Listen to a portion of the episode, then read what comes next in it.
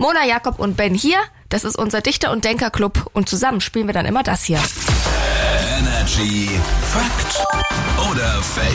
Seid ihr natürlich herzlich eingeladen in unseren Dichter- und Denkerclub, denn Jakob Kaufmann hat eine Behauptung dabei und wir können alle raten, ist die wahr oder ist die falsch. Ja, wer von uns denkt, wer ist dicht? Äh, wenn du einen guten Freund als Kollegen hast, bist du siebenmal produktiver. Fakt oder Fake? Kann ich leider nicht nachempfinden. Äh, habe ich noch nie gehabt. Hab ich auch habe noch noch nie mit netten komisch. Menschen zusammengearbeitet. Insofern.